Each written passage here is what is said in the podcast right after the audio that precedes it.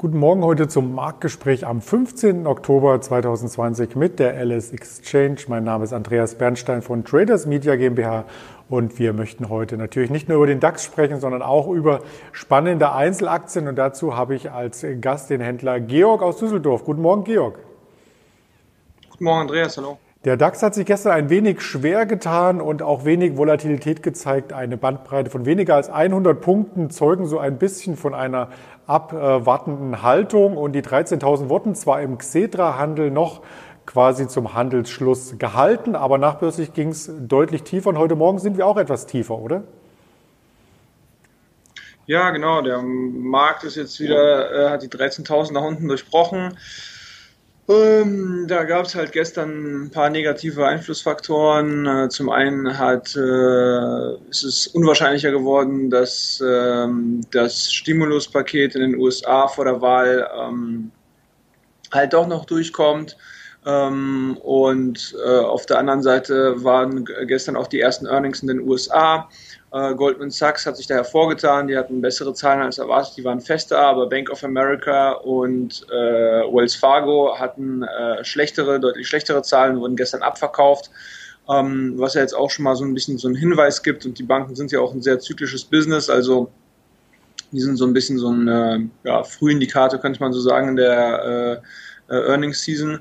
Und ähm, ja, gab halt eben diese negativen Impulse, daraufhin hat der Markt halt ein bisschen Schwäche gezeigt wir werden sehen, wie das heute dann noch weitergeht. Insgesamt ist der DAX ja noch in einer breiten Handelsrange in den letzten Wochen. Das sieht man hier am mittelfristigen Chartbild. Also keine starken Ausschläge sind hier zu verzeichnen. Starke Ausschläge gab es hingegen bei Einzelaktien. Und da möchte ich auf die Tops und Flops noch einmal kurz eingehen. Da war der Tagesgewinner nämlich Delivery Hero. Und da gab es eine Meldung, die die ganze Branche quasi beeinflusste. Also nicht nur das Unternehmen an sich. Und zwar geht es hier um einen Mitbegründer von Delivery Hero. Wir schauen uns auch das Chartbild hier parallel einmal an vom Essensdienstleister, der erst in den DAX aufgestiegen ist. Und zwar geht es um den Seriengründer Lukas Gadowski. Er ist nämlich mit 7,5 Millionen Euro nun bei einem Konkurrenten von Delivery Hero eingestiegen und zwar beim Essenslieferdienst Volt, der vor allem in Berliner Bezirken aktiv ist. Und da gibt es natürlich jetzt mehrere, die das Deutschlandgeschäft ein wenig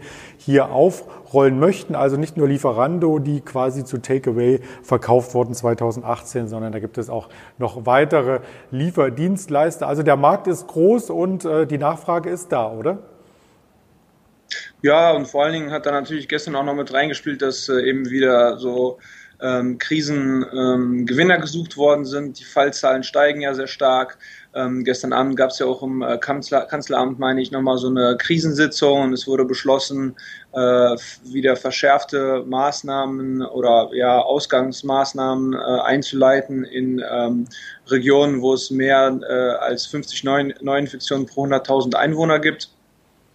Äh, und ja, äh, die Infektionszahlen steigen. Ähm, hier am Hauptbahnhof in Düsseldorf gibt es auch so ein Testcenter, so ein Container. Ähm, die Schlange ist da jeden Tag länger. Ähm, die Leute lassen sich testen und mehr Leute stehen auch anscheinend irgendwie im Verdacht, ähm, mit jemandem in Kontakt äh, gekommen zu sein. Und äh, ja, wenn die Leute dann vielleicht wieder mehr zu Hause sind, auch abends, ähm, und die Bars geschlossen bleiben, dann wird auch wieder mehr Essen nach Hause bestellt.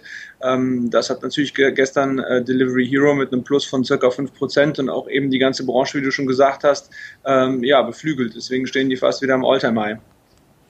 Wenn wir hier von einem weiteren vielleicht Lockdown ausgehen oder zumindest von stärkeren Einschränkungen, dann betrifft das natürlich in erster Linie auch immer die Flugbranche. Wir hatten in der vergangenen Woche darüber berichtet, dass Donald Trump hier mehrere Rettungspakete für die US-Unternehmen äh, schnüren möchte und auch in Europa sieht das Ganze gar nicht mal so gut aus. Also die Flugbranche ist in der Krise. Boeing hat im letzten Monat im September nicht ein Flugzeug verkauft und ähm, die europäischen Flugzeughändler wie zum Beispiel Airbus oder Flugzeugbauer sind auch sehr angeschlagen, wie man hier am aktuellen Aktienkurs von Airbus noch einmal sehen kann. Und sie suchen natürlich neue Wege und die neuen Wege könnten in Richtung erneuerbare Energien gehen, denn die Flugzeuge werden momentan ja noch angetrieben äh, mit Öl letzten Endes und hier könnte auch eine neue Technologie Einzug halten und da hast du uns ein spannendes Unternehmen mit News mitgebracht.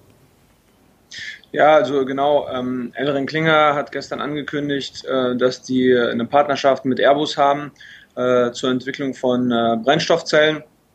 Es ist gestern natürlich im nachbörslichen Geschäft die Aktie noch beflügelt. Die ist äh, bis 8,70 Euro, glaube ich, hochgegangen. Ähm, Airbus hatte ja auch schon vor zwei Monaten oder so angekündigt, dass die bis 2035 ein Flugzeug auf den Markt bringen wollen, was äh, wirklich halt mit Wasserstoff fliegt. Und da ist jetzt natürlich im Zuge der ähm, ja, dieser ganzen Umweltdebatte äh, sind eben die Flugzeugbauer jetzt äh, dann ähm, auch als äh, oder mit Flugzeugen sozusagen als größte, mit, mit als größte äh, CO2-Emittenten ähm, äh, unter Zugzwang eben irgendwas vorzustellen.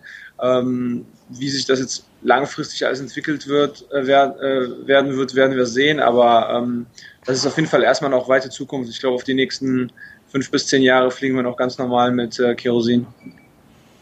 Ja, das denke ich auch, dass das noch ein Stück weit dauert. Vor allem muss ja auch der Strom erst einmal zur Verfügung gestellt werden, um eben ähm, dieses Wasser aufzuspalten in Wasserstoff und Sauerstoff.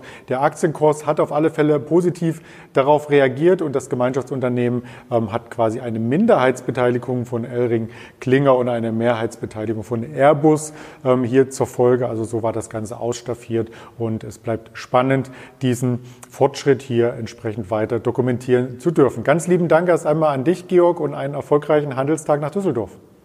Vielen Dank. Danke, Andreas, dir auch. Tschüss. Ja, den werden wir haben aktuell unter 13.000 der DAX, äh, wie ich gerade sehe. Also der Handel beginnt äh, schon recht rege und etwas leichter als gestern. Wenn Sie das Format noch einmal hier hören möchten, dann sei Ihnen der Podcast empfohlen auf Spotify, Deezer und Apple Podcast. Ansonsten sehen wir uns gerne morgen früh wieder vorbürstlich zum Marktkommentar mit der LS Exchange. Mein Name war Andreas Bernstein von Traders Media GmbH. Bleiben Sie gesund.